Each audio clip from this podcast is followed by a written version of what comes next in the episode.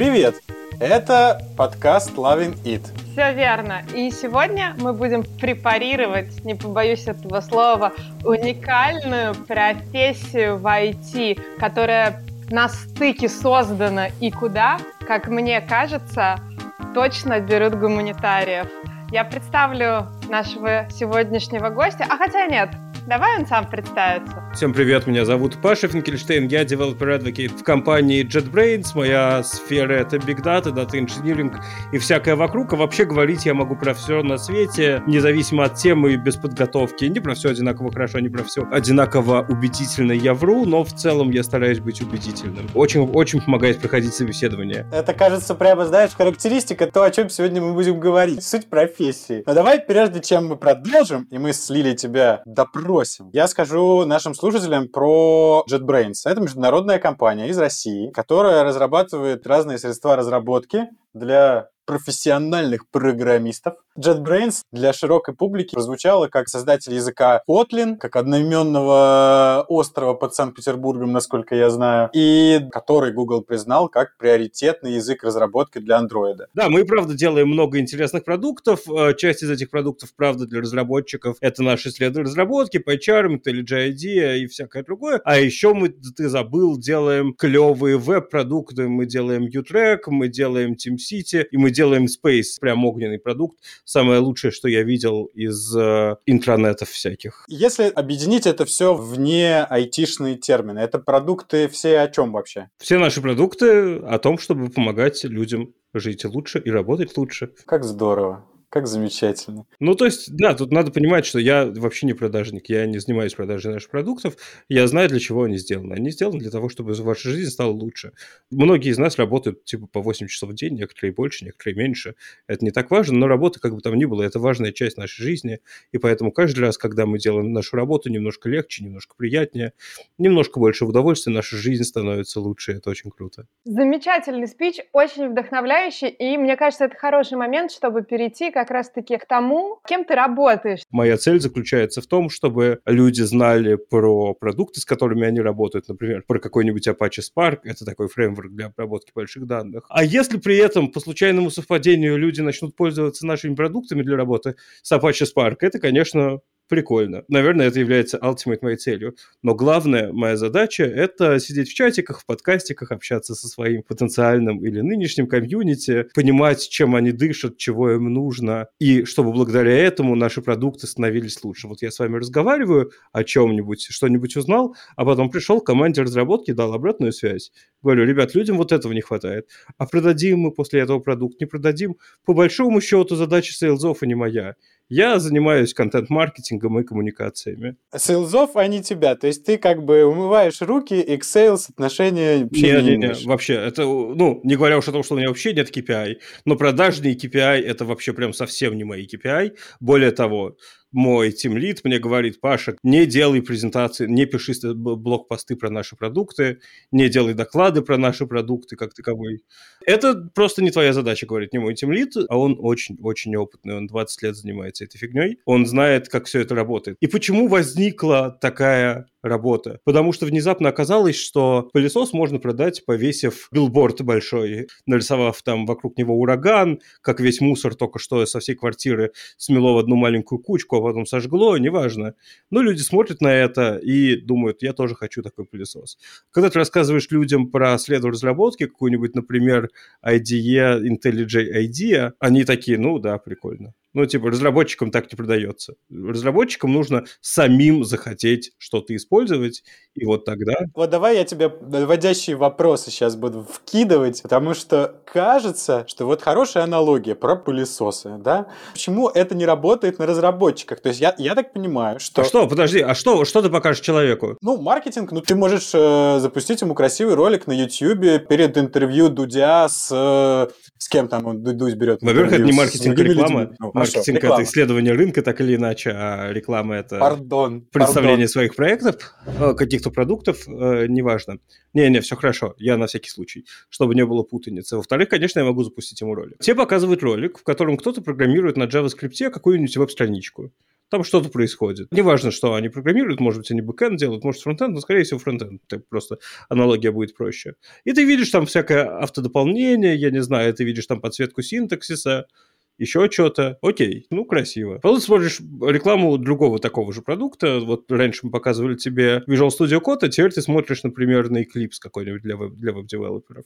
И там тоже подсветка кода, там тоже автодополнение, там тоже ошибки подсвечиваются. Потом смотришь на третий такой же продукт, NetBeans, и там тоже подсветка кода, и ты как ты из них выбирать будешь? И правда ли ты выберешь тот продукт, который делает uh, JetBrains, который на самом деле самый лучший, но он стоит денег. И как ты поймешь, что он самый лучший? Что нужно показать тебе в ролике, чтобы он был самым лучшим? Я не знаю. У меня нет ответа на этот вопрос. Я думаю, что ничего. Нужно видеть вообще другое. Ты, как разработчик, хочешь видеть крутого эксперта, который рассказывает очень интересную тему. Он может, я не знаю, расковырять любой JavaScript фреймворк до кишочков, показать тебе, как они работают. Ты, глядя на то, как ловко у него получается, может быть, захочешь быть таким же продуктивным, как он. Может быть, захочешь, чтобы твоя жизнь была такой же радостной, как у него, потому что внезапно оказывается, что есть множество мелочей, которые делают developer experience немножечко приятнее. И это реально состоит из мелочей, и на это надо долго смотреть. Поэтому, если случайно ты решишь воспользоваться нашими продуктами, ну, наверное, будет прикольно. А если нет, ну, мы тебя чему-то научили. У меня есть супер аналогия, Паш. Мне кажется, что ты, значит, как э, спортсмен, э, про-спортсмен у Red Bull, знаешь, они там прыгают э, со 100 километров, там, э, на мотоциклах, э, я не знаю, с парашютом, в скафандрах. Вот примерно, примерно так. Но с логотипом Red Bull.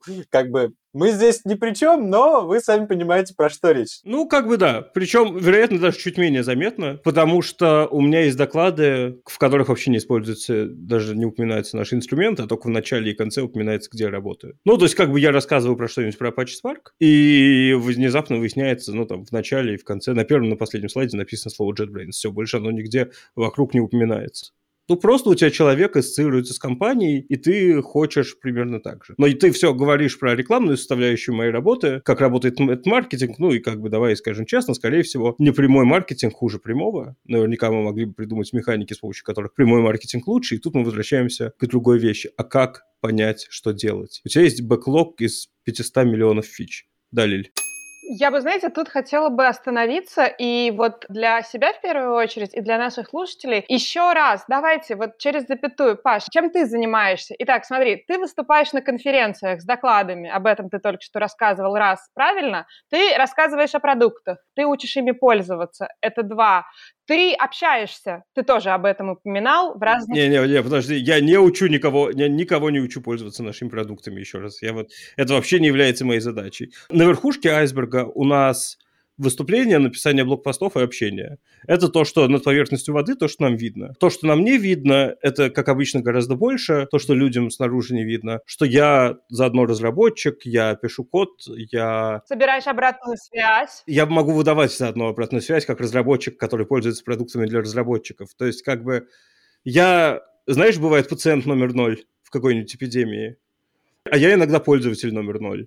Есть какая-то новая штука, я ее себе первую устанавливаю, смотрю, как работает и даю обратную связь. Я занимаюсь просто разработкой каких-то разных штук. Ну, то есть в моем случае так получается, что я разрабатываю достаточно большой проект, но многие другие адвокаты больших проектов не разрабатывают. Я занимаюсь разного вида ресерчем, я контактирую с множеством людей, координирую множество разных действий. И вообще я в некотором плане человек-пароход, потому что я умею и люблю делать все. И знаешь, я что только что понял? Это не для гуманитариев. Да, конечно, для гуманитариев. Почему? Ты же знаешь, какой у меня... Я читала, что это как раз-таки не для технарей. Ты знаешь, какое у меня образование, да? Нет. Вот, расскажи, какое у тебя образование. У меня высшее психологическое образование. Я закончил высшую школу экономики по специальности психология в бизнесе. Так, что пошло не так потом? Как мы оказались в этой точке? Вот Очень хотелось кушать. Ситуация была такой. Примерно на четвертом курсе или на пятом, я не помню, надо спросить жену, я решил жениться. пойду женюсь. Нет, ну, в смысле, у меня была какая-то девушка, с которой я думал, что хочу на ней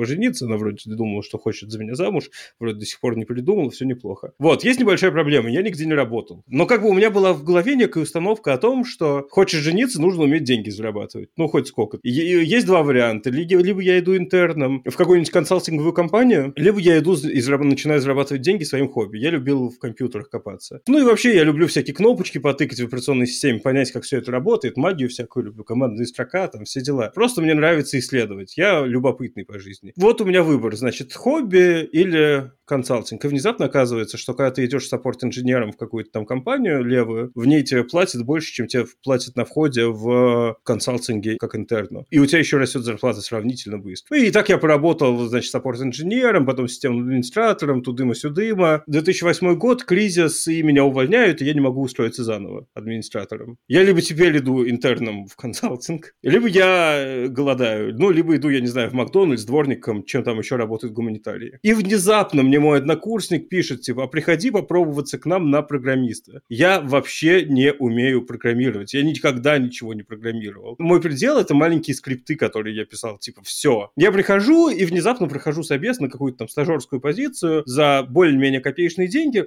но жена к этому времени уже беременная, и как бы кажется вариант остаться работать в IT все-таки приятнее, чем идти интерном и долго-долго там пытаться что-то научиться готовить консалтинг.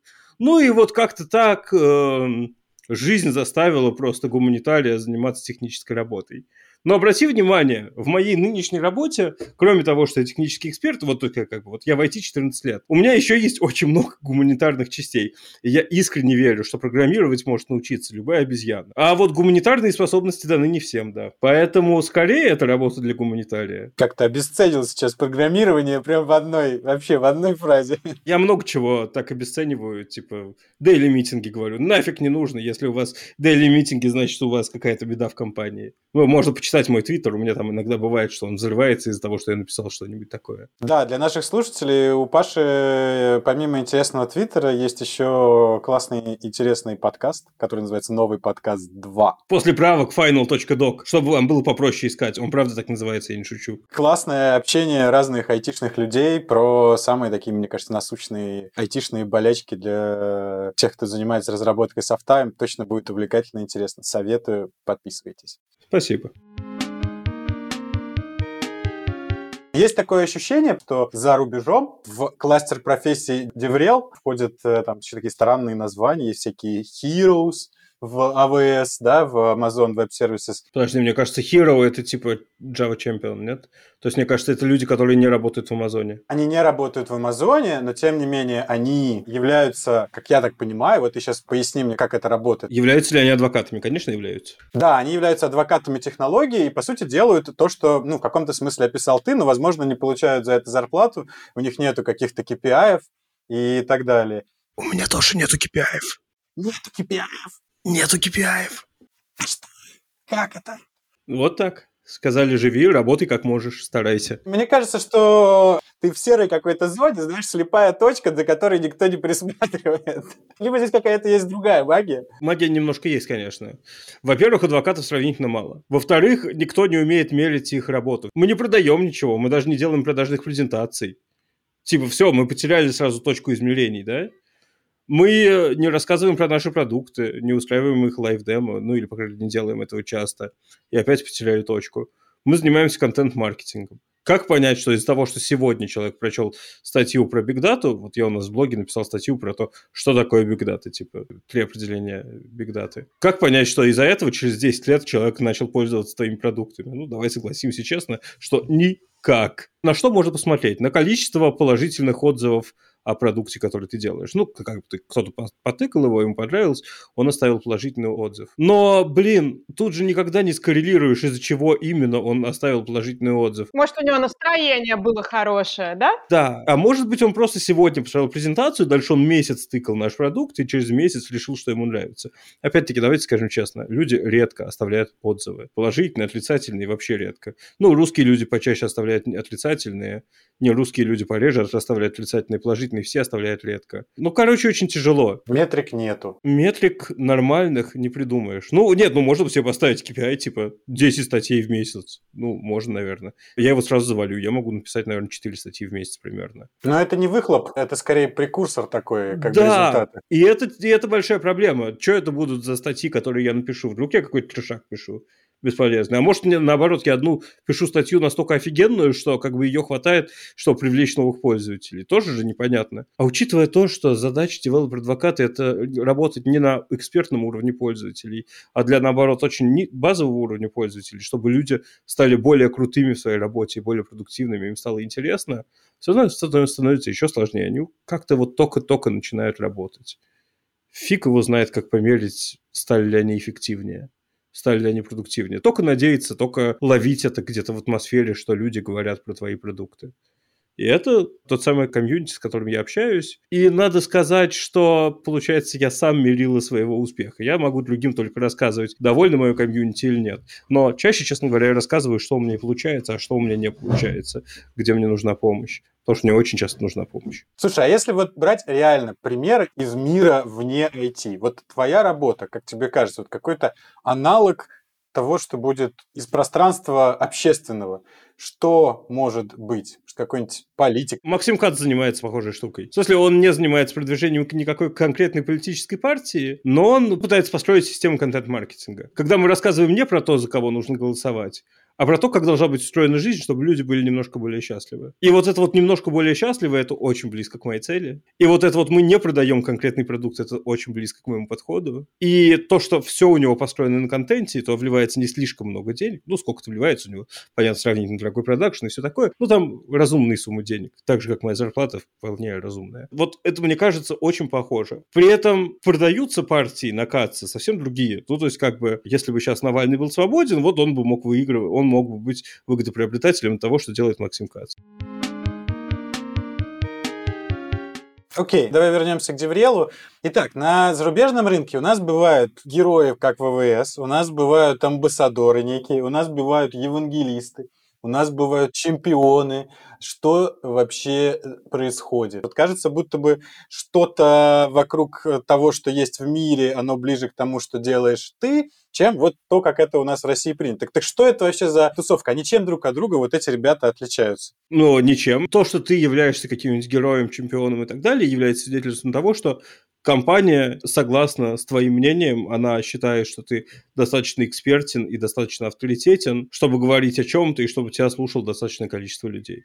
Типа Саша Иванов херни не скажет. Он, конечно, может и скажет, но в какой-то момент его выкинут. Если он активно начнет э, говорить херню, его выкинут из этих чемпионов, героев и так далее. Супер. То есть это продажа своей собственной репутации. Мы все занимаемся продажей своей собственной репутации. В IT вообще, мне кажется, ничего другого нету. Философски. Вот ты сказал, все-таки гуманитарием можно быть, но ты работал разработчиком, ты работал менеджером, ты работал сисадмином, кем ты только не работал, и, конечно, ты уже не гуманитарий, конечно, ты уже давно технарь. А можно вот это все пропустить и стать э, devrel ом и shortcut какой-то. Devrel ом, да, developer advocate ом, похоже, нет, к сожалению. В смысле, developer advocate – это всегда технический эксперт, практически без вариантов. Там можно рассуждать о той, какая глубина нужна, но ты должен понимать, о чем говоришь, иначе ты не сможешь заниматься тем самым контент-маркетингом.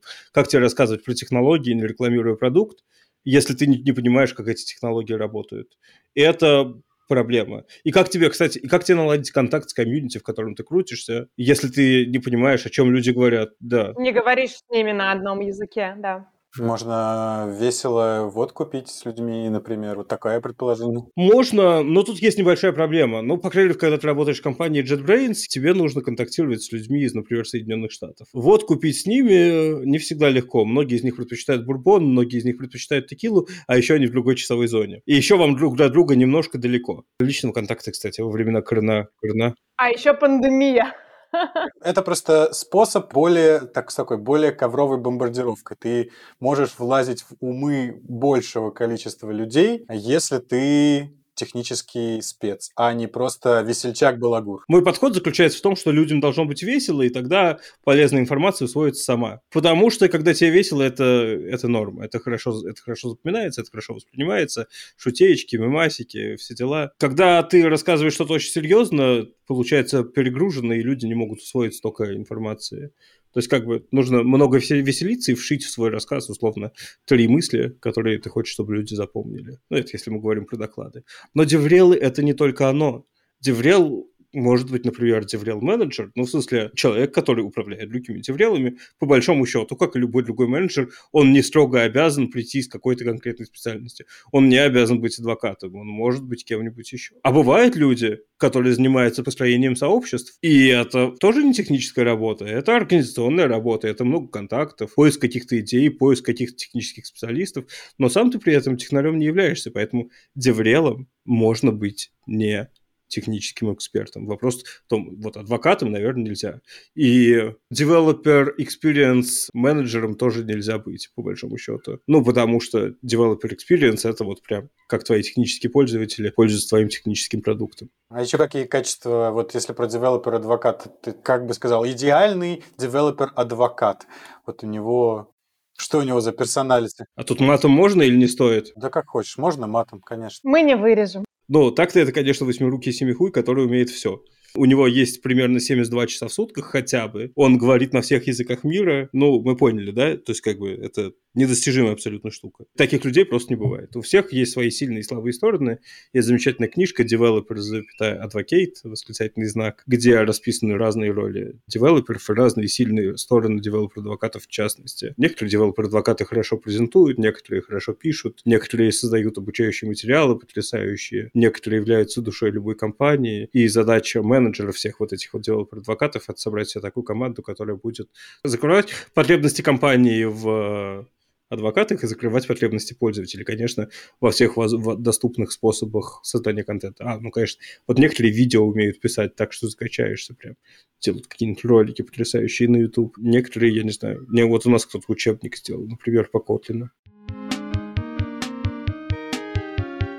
Окей. Единого мнения по вопросу, что должен уметь классный developer advocate, нет, что каждая компания сама расставляет приоритеты, но еще раз, возможно, я это пропустила мимо ушей. Паша, в чем польза, в чем вообще ценность для бизнеса такого человека, как ты? Да хер знает тоже непонятно. Ты говоришь, твою работу никак, э, никакими метриками, KPI не, ну, не обложишь. Все так. Если тебя уволить, кто-нибудь расстроится? Вот вопрос. Давай так. Да, если меня уволить, расстроится достаточно много людей. Но это не значит, что я приносил пользу. Есть такое выражение про то, что нет такой профессии славный парень, да? Я, к сожалению, славный парень по профессии. Много кто расстроится, если я уйду. Я могу много с кем поддержать интересную беседу. Конечно же, люди расстроятся. Вот давай зададим вопрос по-другому. Станет ли у компании меньше денег, если меня уволят? Ну, хер знает. Мы не знаем. Узнаем через пять лет. Мне кажется, что сейчас компания на меня больше тратит, чем я приношу пользы. Я надеюсь это изменить ну, в обозримом будущем каком-нибудь. Особенно я жду, когда появятся офлайн конференции чтобы, блин, можно было создавать нетворк нормально и коммуницировать с инфлюенсерами и самому становиться инфлюенсером постепенно.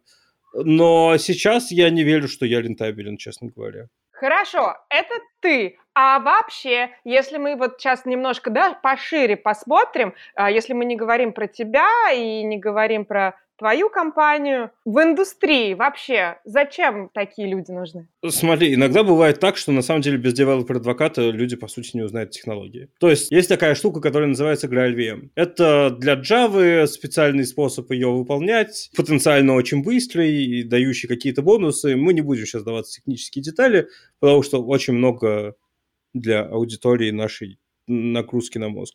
Но мы скажем другое. У этой штуки есть девелопер-адвокат, которого зовут Олег Шилаев. И Олег Шилаев офигенно показывает, как он эту технологию использует. И он слушает пользователей. Пользователи приходят и говорят, Олег, а почему у вас в Graal VM нету вот такой вот штуки? И Олег такой говорит, ну а правда, почему? И заводит ишью где-нибудь на гитхабе. Со временем это ишью делается, и человек узнает, который просил изначально, что его ишью сделалось, особенно если она была популярной, ее много кто хотел. А без Олега фиг знает, как мы бы узнали про Graal VM. Эта хрень разрабатывается в недрах компании Oracle долгие-долгие годы, а Олег туда пришел типа два года назад, я не знаю. Ну, у меня сложилось такое мнение, вот подтвердите или опровергните. Значит, есть узкоспециализированный продукт, который через билборд и через телевизионную рекламу и даже через баннер вообще не продашь, потому что аудитория у этого продукта – это очень маленькое количество людей в каких-то очень больших компаниях, которые занимаются разработкой технологий, в которых работают деврелы. Это компании, которые на самом деле через sales продавать не имеют шансы, потому что у вот этих вот современных software-девелоперов, которые там, какие у нас там поколения, там Z и так далее, вот это вот все, у них просто куриная слепота, да, то есть им sales менеджер ничего не может продать, у них на него аллергии. Соответственно, единственный способ это показать умного человека, который не просто так гонит какой-то булшит, а сечет в теме. И, соответственно, есть маленькое количество людей в компаниях, которые могут купить дорогой продукт, но купить этот дорогой продукт можно только лишь ну вот, вот этому вот одному, двум, трем людям. И таких потребителей может быть там всего там несколько тысяч во всем мире.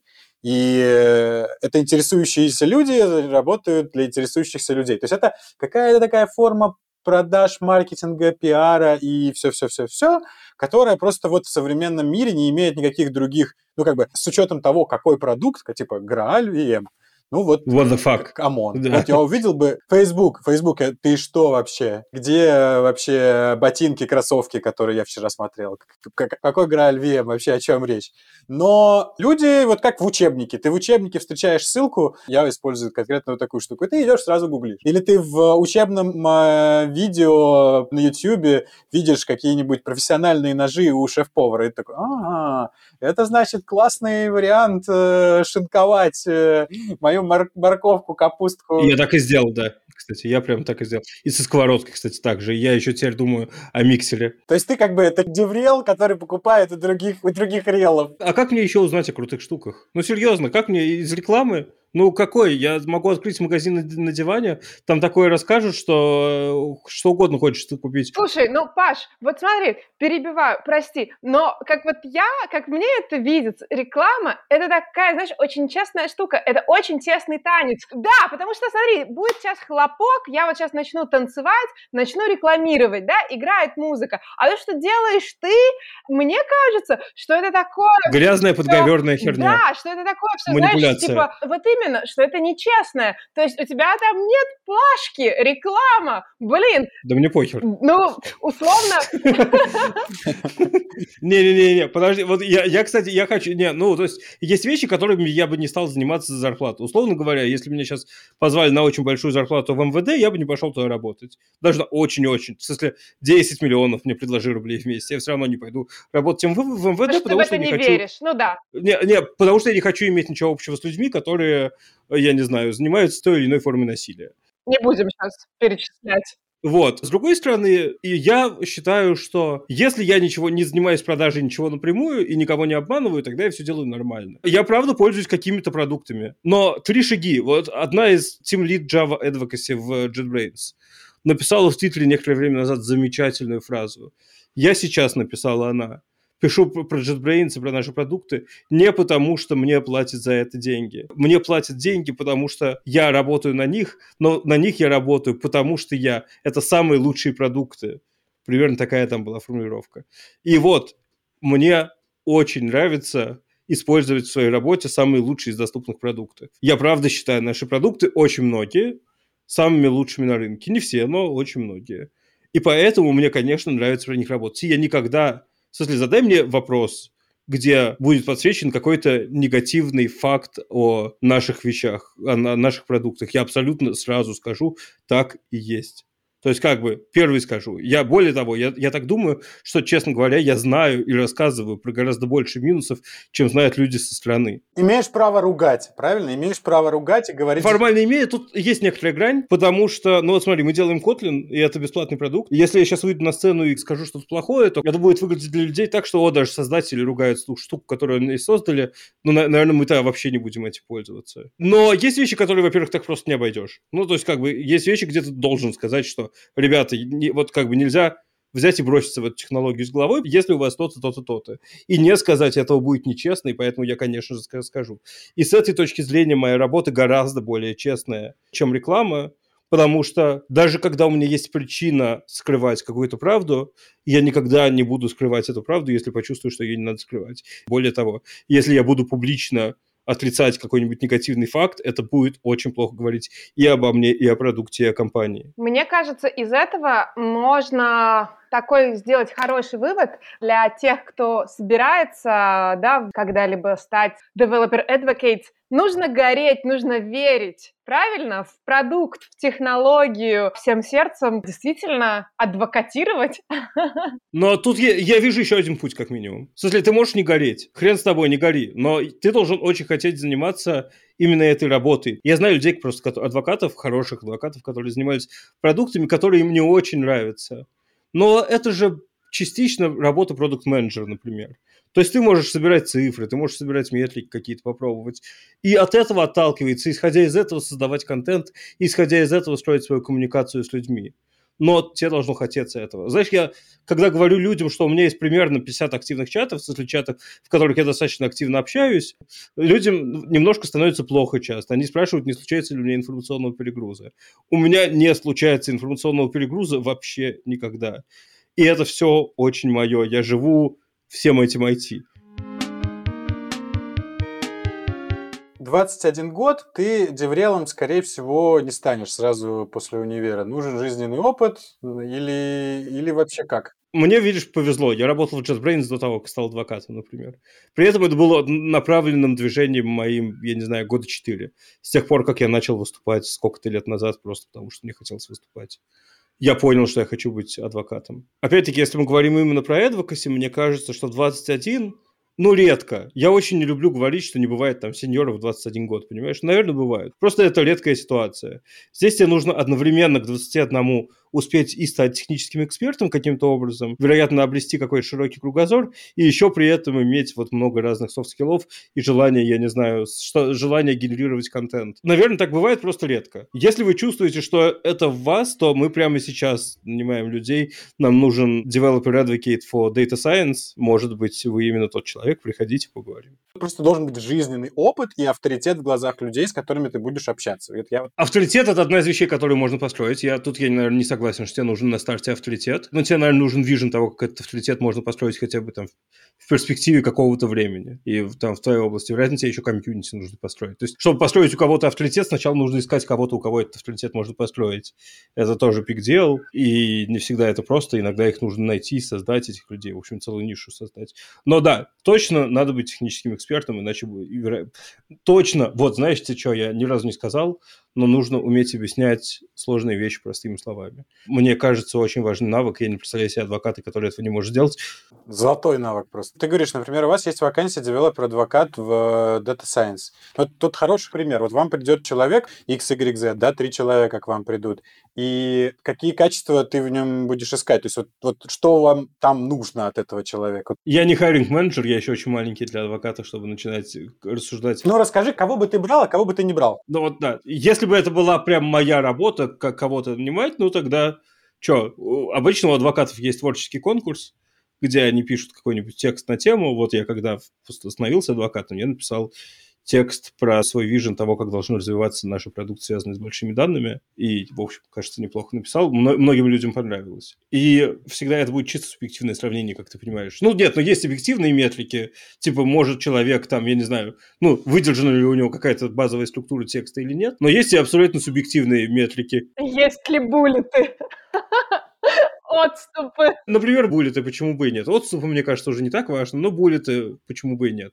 Но обычно мы хотим хотя бы какого-то введения, типа, о чем мы говорим, потом тело и потом какого-то заключения, да? Типа, к чему мы все это писали, тут 7 листов. Есть э, штуки типа того, есть ли у человека паблик рекорд. Это кажется важным. Заметили мы его за какой-то активностью. И если мы сравниваем людей с паблик рекордом и без него, ну, тогда, наверное, мы предпочитаем людей с уже опытом, чем без опыта. Мы так или иначе хотим проверить экспертность человека в его отрасли. Ну, вот как бы, если мы говорим про Data Science, ну, покажи нам, расскажи нам хотя бы про то, что это Data Science такое, расскажи нам, как, что такое нейросеточки, зачем они нужны, я не знаю, какой там машин ленинг бывает, и всегда ли это big data или, или не всегда это big data. И правильный ответ, что не всегда машин ленинг это big data. Расскажи нам про то, я не знаю, стати статистика, как связана с, со всеми этими data science и так далее. Вот иногда математика нужна, а иногда нет. Ну, неплохо бы, чтобы ты знал математику, раз что рассказываешь так глобально про всю эту область. Ну и, конечно, как ты разговариваешь. Ну, в смысле, если человек отлично пишет тексты, но не может общаться с людьми, тогда это, к сожалению, копирайтер, вероятно, очень крутой технический писатель или технический копирайтер, но не адвокат, потому что ты не статьями, ты, может быть, создаешь инфоповоды, но это не само по себе общение. Короче, нужно быть харизматичным. И не ленивым. Я не люблю говорить такие слова. И Жаль, что наши слушатели сейчас не видят Пашу, не могут оценить всей как бы красоты и многогранности. Выложим видео где-нибудь, да. Вы можете выложить видео. Даже если на YouTube Его тоже, да. мимики. Ну, короче говоря, как стать инфлюенсером только среди технарей. Паш, ну а куда все это дело движется? То окей, мне кажется, что вот сейчас Деврел это уже такой мета-уровень продаж и маркетинга. Обычно после мета-уровня появляется какой-то мета-мета уровень. Или это просто будет разрастаться, как-то укрепняться? Что это? Мне кажется, как сейчас все IT работает, все мельче и мельче дробления, для того, чтобы люди обратили внимание на то и на это. Вот как бы, если посмотреть, там вот Деврелов вообще уже бывает много видов, вероятно, станет гораздо больше. Почему нет? Но тут еще нужно учесть, что и отрасль это молодая, людей-то в ней, ну, сравнительно мало. То есть, когда мы говорим про всяких вот прям совсем айтишников, которые там прям в коде копаются, так или иначе, или деплоят его, или что-то такое, их там сотни тысяч, миллионы людей, да, а всяких деврелов, ну, сколько их в одной компании может быть? Ну, в Microsoft деврел это, ну, 100 человек. Ну, о чем мы говорим? Что это за объем вообще? Между прочим, Паш, а индустрия это как бы сейчас на взлете. Помимо, да, вот этих вот всех конференций, подкастов, блогов, да, вообще вот всего-всего вокруг этого, я специально перед подкастом зашла на HeadHunter, и по запросу DevRel, знаешь, сколько сейчас открытых вакансий? 723? Ноль. Не, ну подождите. 723 вот Паш предложил. А, Паш предложил 723. Ты, Дим, какое предложил количество? Я предложил ноль. Но, знаете, как бы истина, как всегда, где-то посередине. Вот прямо сейчас, на 11 мая 2021 года, на HeadHunter открыто 17, друзья мои, 17 вакансий. Ты был ближе. Я был ближе. Она не посередине, истина, Паша, она ближе к, к моим данным. Ну, я, я надеялся. Я это надеялся. Россия. И, и, но, но ты говоришь, что это на взлете. То есть, обычно, если бы я увидел 17 вакансий, я бы сказал, я этой фигней заниматься не буду. Вот, это как раз-таки мой следующий вопрос. Почему так? Да, ну, послушай, это дорого, очень дорого. В смысле, тебе нужны высококвалифицированные люди с очень специфическим скиллсетом. И mindset ом, как мы выяснили. С неизвестным outcome ом. С неизвестным outcome ом, да, вот люди, которым ты тупо будешь верить на слово в течение долгих лет, вероятно. Это реальная проблема. Окей, когда ты занимаешься DevRel ом для hiring а, здесь хотя бы попроще. Ты можешь людям задавать вопрос, откуда вы о нас узнали, если он называет что-то, к чему DevRel имеет отношение, вот тогда это оно. Но если мы говорим про что-то другое, более технические штуки, то все становится совсем сложно. Откам реально вообще непонятно, как мерить. При этом, скорее всего, у тебя еще работает, я не знаю, ну вот в Ламоде была Женя Голева, работала. Прекрасный деврел, замечательный человек, который, наверное, можно как-то поставить и KPI, их померить, но не то, чтобы это работало на саму ламоду, это работало только на найм. Ну, то есть обычно у тебя есть много... Чтобы торговать туфельками с ламоды, или что мы там еще продавали, тебе нужна хорошая реклама, тебе нужны правильные байеры, которые будут закупать те товары, которые будут покупать. Правильные коллекции. Да, да, закупать правильные коллекции, выбирать правильных партнеров, все такое. Тебе нужны хорошие разработчики, которые будут на, на ваш маркетплейс интегрировать быстро новых людей, ну и так далее и тому подобное. Заметь, что я тут вообще Деврела не упомянул ни разу. И, кстати, кстати, технического пиар-менеджера не упомянул тоже. Потому что тех-пиар тоже не про такие компании. А сколько вот этих вот компаний, которым, правда, нужен технический пиар? Ну, немного сравнительно. Кажется, сравнительно немного. Капитализм все-таки кто-то должен так. Ну хорошо, а карьера? Карьера-то какая? Вот э, ты стал деврелом, ты уже там 15 лет ты работаешь в IT. Ну, слушай, а какая вообще может быть у нас карьера? У нас куча народу, это индивидуал контрибьюторы. Все зависит от того, конечно, что тебе хочется, да? Станешь ли ты, я не знаю, руководить тысячи людей? Ну, это звучит как маловероятный сценарий, потому что, ну, карьерный тупик. Ты, может быть, я не знаю, ты можешь быть девелопер-адвокатом, ты, может быть, team lead ом девелопер-адвокатов. Может быть, ты, может быть, даже каким-нибудь, я не знаю, head of developer advocacy где-нибудь в Microsoft. Если тебе очень повезет. Их, наверное, я не знаю, один есть во всем мире. Но если тебе повезет, то он это ты. Ну и ты будешь руководить э, ну сколько, сотни человек. Если ты хочешь руководить прям компанией, отвечать за ее судьбы, ну это прям не твой путь. Так, тут, тут так не получится. Если очень повезет, ты, может быть, сможешь, я не знаю, не повезет, а очень захочется. Ты, может быть, сможешь пойти работать каким-нибудь продукт-менеджером, потом CPO каким-нибудь или типа того. Но давайте честно скажем, это другая работа. Тебе для нее нужен немножко другой skill set или, или немножко другой skill set, другой опыт и все такое. Ты что-то понимаешь про разработку продуктов, однобоко достаточно, да, потому что все время общался с народом в своем каком-то пузыре. Да и вообще, ну, правда, если тебе нравится работать девелопер-адвокатом, вот иди работать девелопер-адвокатом. Не, не, не обязательно всюду в жизни рваться в менеджеры, менеджеры менеджеров, менеджеры менеджеров, менеджеров менеджеров и так далее. Заниматься надо тем, что делает тебя счастливым. Вот больше денег ты получать сможешь. Это не проблема. Ты каждый год становишься дороже. А что ты будешь двигаться вверх, фиг знает. Я хуже скажу, ты, вероятно, еще и горизонтально двигаться не сможешь, на самом деле. Разработчики могут ходить между проектами, проектами, например, и доучиться разным штукам. А адвокат, он может ходить разными проектами, но он всегда будет адвокатом. Паш, спасибо за такой честный ответ, э, без прикрас каких-то кисельных берегов. Это тупик. Дальше пути нет. Все плохо. И вам спасибо. Мне кажется, нельзя было придумать лучшей ноты для того, чтобы закончить наш подкаст. Всем счастья, всем бытия в моменте, наслаждения этим моментом. Ну что, Лилия Лучик. Дима Чебанов. Паша Финкельштейн. Всем спасибо. Спасибо. И пока. Пока-пока. Пока-пока.